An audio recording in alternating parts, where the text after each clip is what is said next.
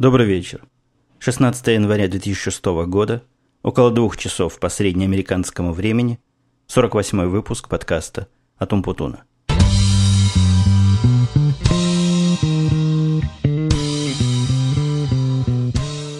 Конечно, было правильнее сказать «доброй ночи», поскольку два часа – это для некоторых ночь, но для меня это ночь, для некоторых утро, но уж точно не вечер. Но, тем не менее, вечер так вечер – и согласитесь, с другой стороны, тех, кто будет меня слушать утром или днем, добрый вечер еще хоть как-то звучит в ушах, а доброй ночи звучит совсем уж странно. Поэтому останемся на добром вечере и перейдем, наконец, к вопросно-комментарной части нашего подкаста. Первый вопрос, он же комментарий, я получил как от новых слушателей. Ну, возможно, не новые, слышали меня раньше, но с этими людьми я раньше не общался, так и от тех, кто уже давно находится в моем контакт-листе моего ICQ. А вопрос был такой, «Ты зачем наехал на компьютеру?» Спрашивали меня. Ну, многие, немногие, но человек 5-6 было. Я даже не очень понимал вначале, о каком наезде идет речь, пока мне не объяснили добрые люди, что в прошлом, а может позапрошлом подкасте, я компьютер назвал почти серьезным изданием. Или около серьезным изданием. Но если вы меня слушали с самого начала, то знали, что я на вот такие характеристики, в общем, скуп. В моем лексиконе такая характеристика – это не наезд, а похвала – на мой взгляд, они не дотягивают до полностью серьезного, то есть превосходного издания. Я где-то полтора, полтора, может, год назад читал у них статью, даже целую серию статей с такими совершенно безумными, бестолковыми наездами на Apple. Я тогда не мог еще этого оценить, так, смотрел краем глаза, но статьи мне оказались какими-то странно однобокими, и позиция была высказана одной стороны. Поэтому... А теперь я понимаю, что это полная чушь, что там было написано – это не дает оснований считать, мне считать компьютеру уж совершенно правильным и серьезным издательством. Хотя, конечно, по сравнению с другими они просто небо и земля. Они действительно гораздо серьезнее всех окружающей около хай-технической вот этой журналистики. И если вы помните, я в одном из подкастов прошлых бросил клич в массы моих коллег-подкастеров организовать выпуск или серию выпусков подкастов для подкастеров. На эту просьбу на сегодняшний день, на этот призыв, откликнулись положительно только начинающие подкастеры, то есть те, которые хотели бы эти знания каким-либо образом получить. Никто из моих коллег пока никакой активности не проявил. Ну, посмотрим, может быть, это потому что такой после новогодний период люди только начинают входить в работу. Может, еще кто-то появится. На всякий случай напоминаю идею. Идея была в том, чтобы записать какие-то выпуски о том, как технически делать подкасты, собраться тем, кто в этом понимает, и сделать серию передач, мне кажется, полезных для прослушивания очень многим. Теперь по поводу прослушивания. Как ни странно, вопрос вообще этот может моим слушателям, которые уже со мной более четырех десятка выпусков, показаться банальным и даже смехотворным, но тем не менее вопрос, как слушать подкасты, возникает постоянно. Ну вот типичный, допустим, такой диалог. Слушатель мне пишет, я нажимаю на добавить подкаст или там RSS, если это на Russian Podcasting – и ничего не происходит. Я пытаюсь выяснить, чего ж ничего не происходит. Оказывается, в Explorer показывается XML. Ну, а чего еще от Explorer можно ждать или от Firefox? Эти браузеры ваш подкаст проигрывать не будут. Давайте попробуем навести в этом некий коротенький такой порядок и попытаемся понять, как же правильно слушать подкасты. А для тех, кто знает, как правильно слушать подкасты, ну, опять же, это вы меня слушаете не в живом эфире, а в записи. Перекрутить как вперед, так и назад всегда легко, просто и доступно. После минутного обдумывания того, что я только что сказал, мне показалось, да и вам, наверное, это услышалось, что звучит несколько абсурдно. Я рассказываю слушателям, которые уже слушают этот подкаст, как же слушать подкасты. Но, естественно, наверное, топик надо перефразировать и назвать его как «подписываться на подкасты и получать их в автоматическом режиме». Итак, первое наблюдение из жизни, которое я сегодня подтвердил для себя документальным путем, а именно я посмотрел на статистику слушателей, которые получают этот подкаст каким-либо образом и выяснил для себя следующее. Около 60% всех моих слушателей на территории России слушают подкасты не при помощи автоматических программ загрузки этих подкастов, то есть, другими словами, они не подписаны на мой фид. Это наводит на некоторые размышления. Я не вижу, честно говоря, ни единой причины, для чего бы таким именно образом ручным стоило слушать подкасты. И единственное разумное объяснение этому – люди, в общем, не представляют, как это можно делать и с чем его едят. А едят это при помощи специальных программ, которые называются подкаст-агрегаторы, подкаст-кетчеры и тому подобное. В общем-то, единственной программой, которая достаточно проста для всеобщего использования, бесплатно, свободно и выглядит неплохо, является iTunes. Еще одно заблуждение связано с iTunes, меня тоже спрашивали несколько человек. Они спрашивали буквально следующее. Вот у меня есть iTunes, я знаю, где его взять, но у меня нет iPod, и поэтому iTunes я пользоваться не могу. Это совсем не так. iTunes к iPod никак не привязан, то есть одно другому никак не противоречит. Если у вас есть iPod, хорошо. Если нет iPod, iTunes тоже прекрасно можно использовать как агрегатор и средство для автоматической доставки подкастов. Итак, поставим еще раз точку над «и». Никакой браузер, в котором вы нажимаете на ссылку «Подписаться на подкаст», если у вас не установлен iTunes, и если эта ссылка не оформлена особым образом, а на Russian Podcasting эти ссылки не оформлены особым образом, никакому явному действию, связанному с подпиской, не приведет. То есть кликайте, не кликайте, ничего вы не получите, никакой автоматической доставки, никакого шоу в результате этого не произойдет. Первый шаг – это установить iTunes, который можно взять на сайте www.apple.com. Там немного походя вы сможете легко его найти. Он просто установки. И после его установки самый простой способ, если вы меня слушаете, например, с Russian подкастинга, перетащить вот эту ссылку, которая выглядит как кнопочка с надписью RSS, или линк с надписью «Подписаться на этот подкаст» в ту часть, которая называется «Подкасты». Подкаст там написано по-английски. В результате вот в этой секции у вас появится подкаст от Умпутуна, там прямо так будет написано. И после этого у вас есть, в общем, два пути. Либо эти подкасты сконфигурировать для автоматической загрузки. Походите там по property, options, я уж не помню, как там это в iTunes называется. Там все понятно и доступно. И второй способ – это ручная загрузка. Там же где-то в options можно выставить, чтобы обновление автоматического не происходило.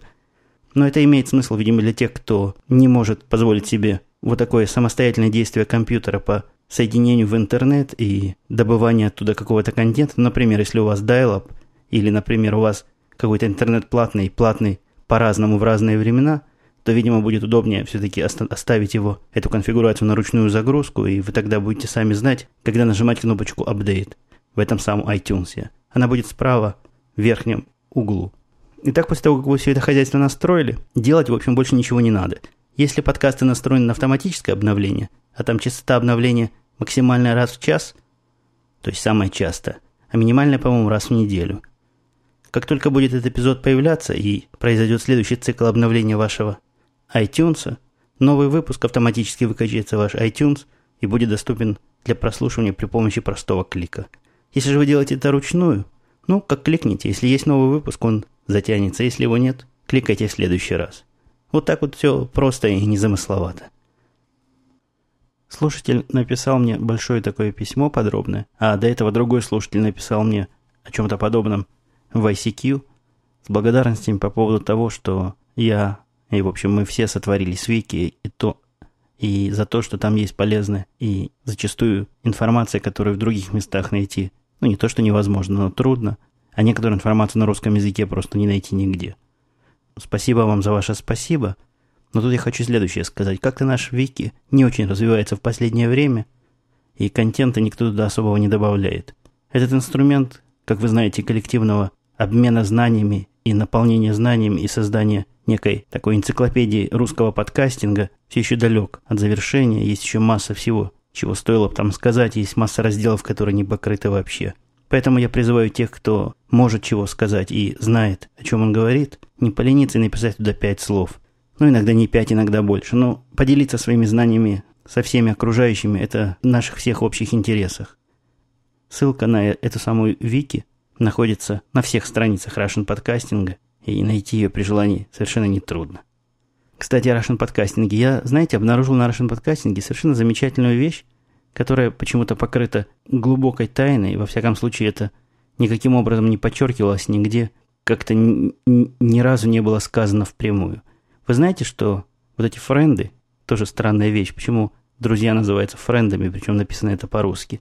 Но вот эти самые френды, которые друзья, которые все уже успели заметить, у многих подкастеров, те, кто не поленился добавить себе друзей, или просто захотел добавить себе друзей, так вот эти самые френды автоматически и это просто замечательная фича, которая добавлена на нашем подкастинге, объединяются в общую ленту подкастов, на которую все желающие могут подписаться.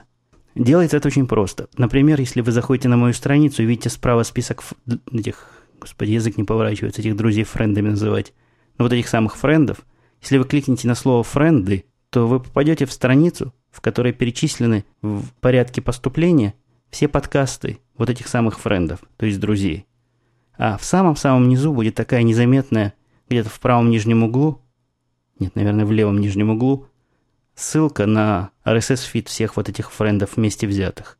Это замечательная фича, еще раз повторяю. То есть, например, если есть такой слушатель, теоретически, который доверяет моему вкусу и который желает получить подписку всех тех подкастов, которые стоят у меня в френд-листе, а там стоят все подкасты, которые я слушаю на русском языке. Во всяком случае, все подкасты, которые расположены на Russian Podcasting. Он сможет просто перетащить эту ссылочку к себе в iTunes и будет автоматически получать обновления всех вот этих самых френдов Умпутуна.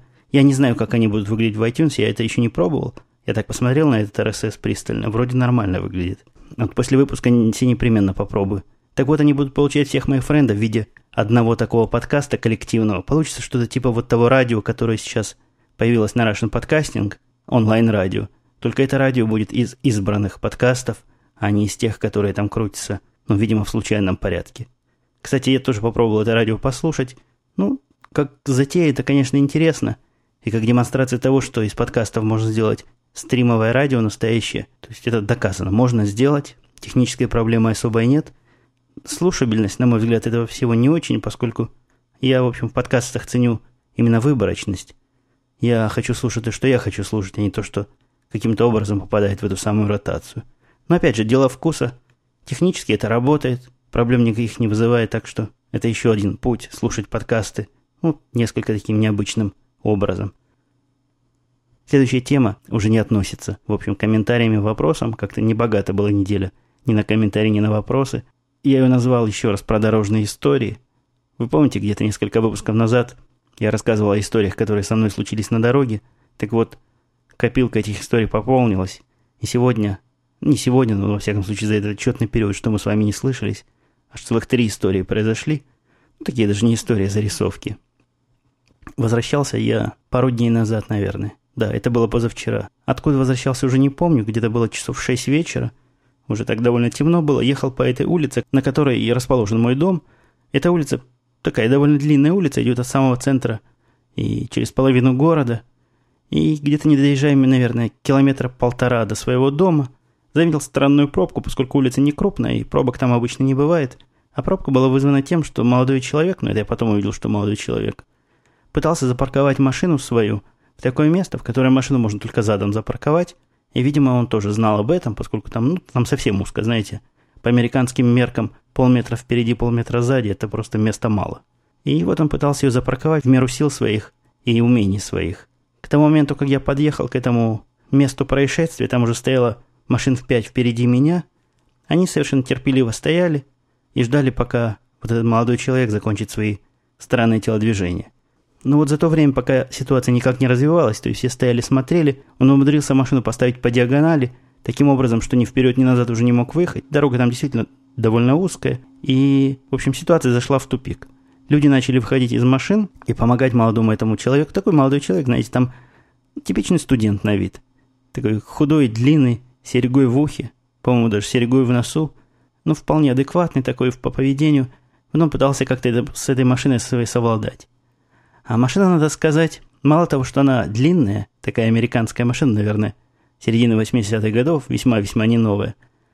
Я когда подошел поближе, ну, там все уже подходили, поскольку он ерзает и ерзает, ерзает и ерзает. Минут 15 постояли, начали смотреть, что же происходит.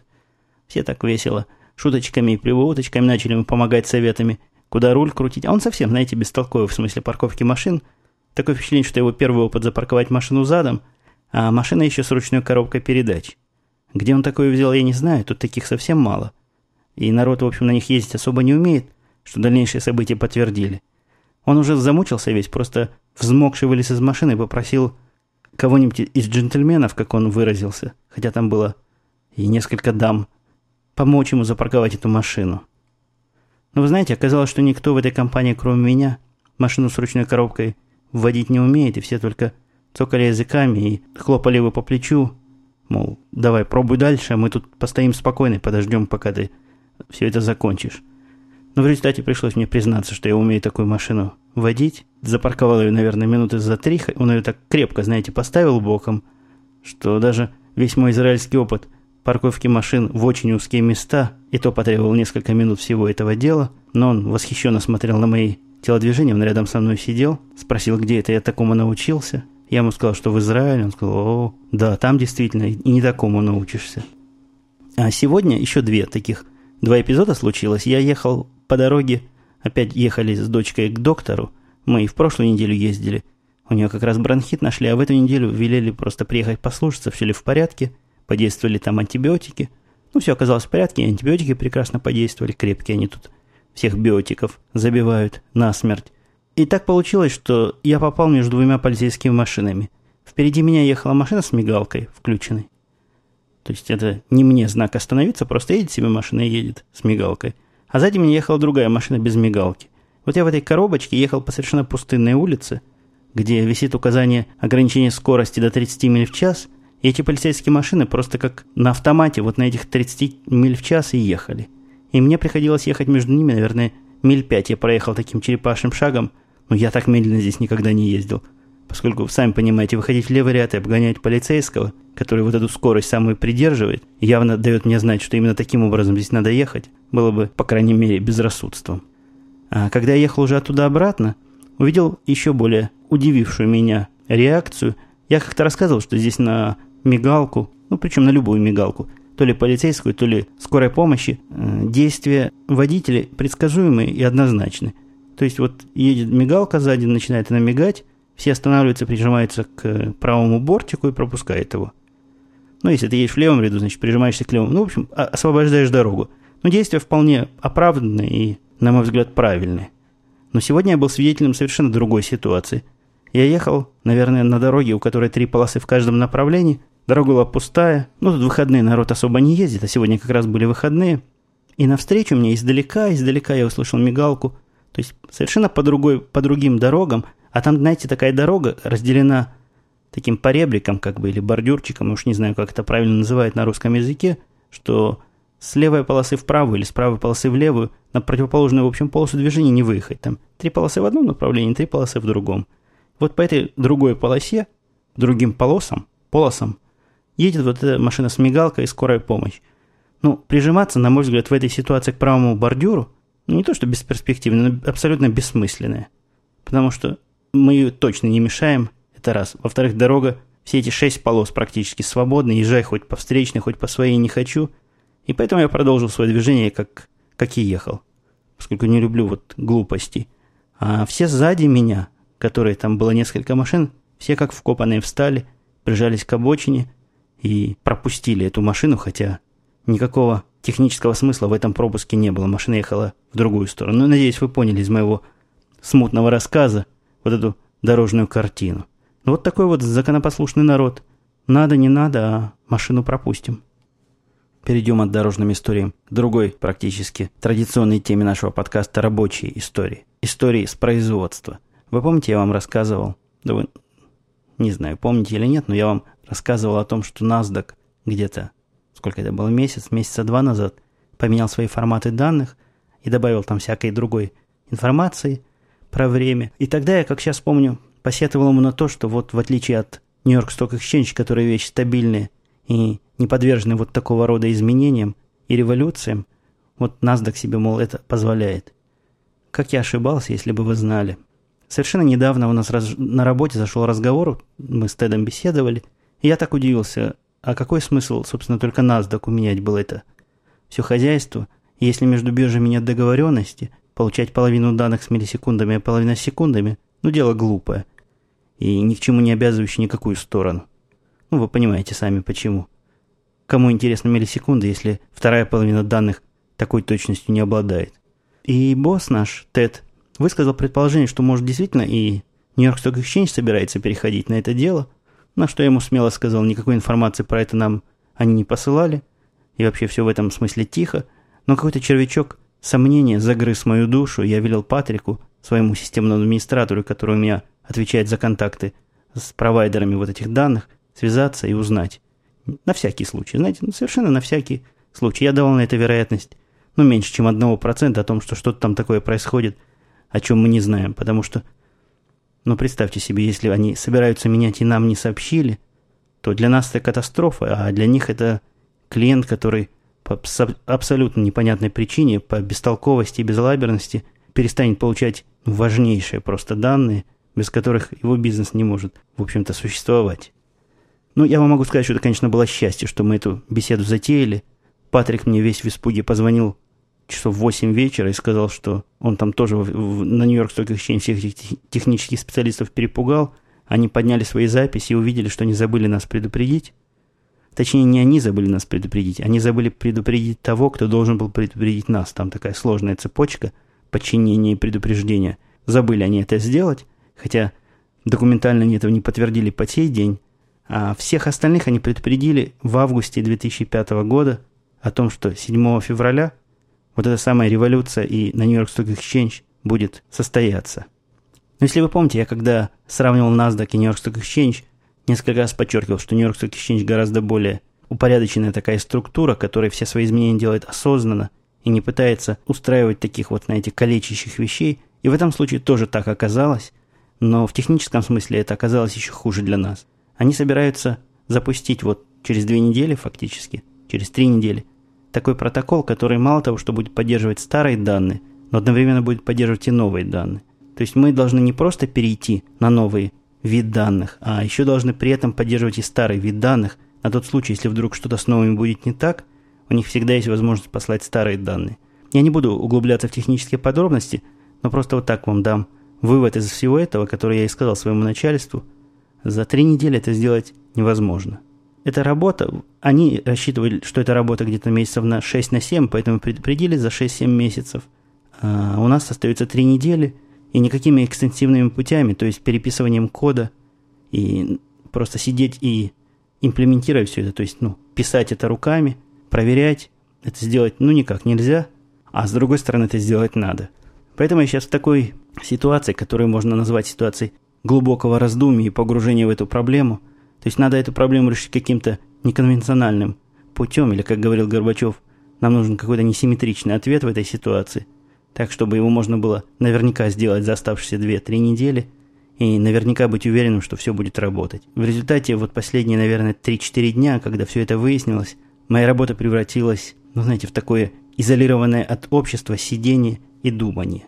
Я сижу, думаю, перебираю различные варианты, и мы договорились с моими работниками, что мне, кроме как случая какой-то глубокой катастрофы и какого-то технического кризиса, который может случиться, мне звонить, значит, никто не будет. Вот я сижу в такой тишине, никто меня не трогает, и пытаюсь я чего-то такое придумать. Ну, моя самоуверенность высока в себе. Мне на это как-то указывали еще на моей прошлой работе, что вот слишком много самоуверенности, но вот она мне говорит и подсказывает, и шепчет, и уверяет, что решение будет найдено – и проблема будет решена каким-нибудь таким неадекватным, неконвенциональным, несимметричным образом. Я вас буду держать в курсе того, удалось ли все это решить, потому что ситуация такая, что не решить это нельзя. Потому что если это не решить, то этих данных просто не будет. И наша контора просто не сможет, ну, не сможет, не, не сможет считать ничего вообще. Потому что эти данные, это 50% всех исходных данных, 50 я загнул, но 40 точно, которые используются при анализе. Вы знаете, в этой ситуации еще проявилась такая странная разница между, например, моим израильским работодателем. Я не знаю, разница ли это между странами, ментальностями, или это разница просто между различными работами, где я работал. Но вот в Израиле я работал в фирме, которая занималась, ну, можно сказать, условно, чем-то подобным. То есть тоже было связано с биржевыми данными, и тоже эти данные были для нее критические. Но там вот в ситуации вот подобной этой, а он, такие ситуации в жизни бывают, она была не настолько, конечно, безнадежна, но там устроили просто полнейший аврал, вызвали всех программистов, которых могли, вызвали всех специалистов технических, которых могли заказать из других фирм. Там собралось у нас в конторе человек 30-40, и вся эта толпа должна была решать задачу. Я пытался объяснить, я там тоже был, в принципе, главный уже над этим делом, над всем. И я пытался объяснить начальству, что это не тот метод. Количество людей тут обратно пропорционально производительности в такой ситуации. Тут надо думать, а не прыгать. А если прыгать, так не всем сразу, а как-то по одному – и планомерно, но нифига, вот просто объяла народ паника, и в панике пытались это дело как-то решить. Ну, к счастью, решили, я уж не помню, каким образом, все детали этого всего безобразия, Но впечатление осталось от всего этого самого тяжелое. И решение, которое мы тогда сделали и запустили, было настолько временное, настолько шито на белую нитку, что просто ужас. Здесь же мне было достаточно сказать своему Теду, что я решу эту задачу как-нибудь, придумаю, как это сделать. Я ему опять же честно объяснил, насколько это, на мой взгляд, сложно сделать. И все, от меня отстали, спросили, чего мне надо, какие мне надо условия создать для этого. Там я попросил, чтобы не звонили, не трогали, голову не морочили. Все, тишина. Во всяком случае, с точки зрения меня как наблюдателя, все вокруг спокойно, никто нигде не паникует, ждут решения. Молодцы, честь им и хвала. Хотя весь бизнес от этого зависит. В общем, на мой взгляд, люди с железными нервами или с какой-то железной верой в то, что человек разумный может решить любую проблему. Что-то сегодня у меня аудиоусловия какие-то странные постоянно. То вот этот мой Power Mac взвывает, непонятно от чего, вроде ничем не загружен, а вдруг начинает звучать вентиляторы. Они так звучат, что их без наушников не слышно и без микрофонов, но во время записи они дают сильный фон, так что если вдруг вы что услышите, ну уж извините, я попробую убрать, что могу, но не обещаю идеального качества. Да еще к тому же я сегодня говорю очень тихо. В результате все уровни усиления очень сильны, и от этого и шумы, соответственно, усиливаются сильно. Ночь, ночь у меня тут. Вот сейчас конкретно в этот момент, когда я с вами говорю, час 35 ночи, вся семья спит, поэтому кричать я не могу никоим образом. И так говорю, наверное, на несколько децибел громче, чем следовало бы. Жена мне рассказала сегодня историю, историю, не историю, наблюдение жизни, такую еще одну зарисовку. Была она в магазине и выбирала там себе чего-то из одежды. Но любит она это дело, такое, знаете, исконно женское дело заняться шопингом. А когда же заняться шопингом, как не воскресенье? И продавщица, которая ну, помогает там чего выбрать или померить, я уж не знаю специфики этих женских магазинов, чуть так пристально смотрела на мою жену и говорит, а вы из какой страны? Ну, там еще с ребенком была, и с тещей, они между собой говорили на русском языке – а продавщица была японка. Вот японка говорит, вы, значит, с какой стороны? Жена говорит, из России. И, а говорит, по-русски говорили между собой? Да, говорит, по-русски. Японка так на нее еще раз посмотрела и говорит, а как ты к Путину относишься? Вот такой вот вопрос от японки. Ну, жена опешила от этого вопроса и спросила, собственно, а ты откуда вообще знаешь, что там есть такой Путин и такая страна Россия? Оказывается, японка какая-то интересующаяся такая японка. Она несколько раз уже в России была, в Санкт-Петербурге была несколько месяцев – пару раз была в Москве и вообще всеми российскими реалиями в курсе и очень интересуется. В общем, обе они по поводу Путина сделали соответствующие лица и нашли друг у друга понимание. Вот такое вот международное взаимопонимание на политической почве в магазине женской одежды. Последним мини-сюжетом на сегодня я хотел бы рассказать о том, что в тот момент, когда Apple анонсировал свой новый продукт, я заказал в тот же день новый пакет вот этот у них там есть, называется iLife 06. Заказал ее по почте, причем срочной доставкой, потому что хотел получить этот не безинтересный, на мой взгляд, продукт. Ну, продукт оказался не настолько не безинтересным, как мне казалось, но тем не менее, вот этот продукт получить как можно быстрее. И позавчера утром, часов, наверное, в 9 утра, принесла такая тетка, знаете, тетка такая типичная тетка для разноса посылок – она мне дала этот конверт, так тоже хитро улыбнулась и говорит, да, говорит, это тебе новый гараж бенд пришел. На конверте было написано, что это вот этот Life, э, I, iLife, да, это, кажется, называется, вот этот пакет, в котором и бенд входит. А тетка мне говорит, я, говорит, слышал, что в этом пакете теперь, в, в этом бенде, она все это бендом называла, есть программа для записи подкастинга, мне это очень интересно, мы с ней постояли, поговорили про подкастинг. Прямо удивительно, знаете, подкастинг проникает в самые массовые массы народа с точки зрения производства подкастов. Она мне даже сказала ссылку на свой подкаст. В общем, чудеса, чудеса происходят постоянно. Весь этот, всю эту неделю меня будили с утра пораньше посыльные, поэтому тема посыльных мне особо близка. Так получилось, что каждый день мы заказывали чего-то для, для моего компьютера, для моих дисплеев, там то видеокарту новую, то новый шнур. А я уже вам жаловался, что вот эта компания CDW, которая доставляет мне все это оборудование – по какой-то непонятной для меня причине, я бы даже сказал трагической причине, я, видимо, у них первая точка остановки. И ко мне не приходит 7 часов 30 минут утра. Вот точно, знаете, вот просто по ним время можно сверять. В результате всю эту неделю меня будили в 7.30 посыльный, а точнее один и тот же посыльный. Видимо, он обслуживает наш район. Мы с ним уже даже как-то сдружились. Я выхожу полусонный в халате. Он мне подсовывает буквально под руку Вот это место, где расписаться, в другую руку мне кладет ручку и, в общем, понимает, что человек в состоянии тяжелом и не требует от меня. Там, кроме подписи, необходимо еще написать свое имя прописью. Но в 7.30 имя прописью я написать не способен. Он за меня его пишет, такой, знаете, любезный, посыльный. Ну вот на такой оптимистической ноте любезных почтальонных и посыльных мы заканчиваем сегодняшний выпуск. Мы услышимся через несколько дней. До новых встреч. Пока.